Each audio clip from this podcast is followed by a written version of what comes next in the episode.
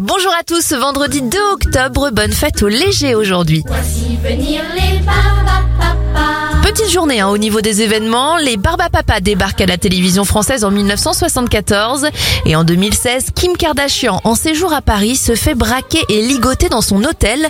Elle se fera dérober près de 9 millions d'euros de bijoux.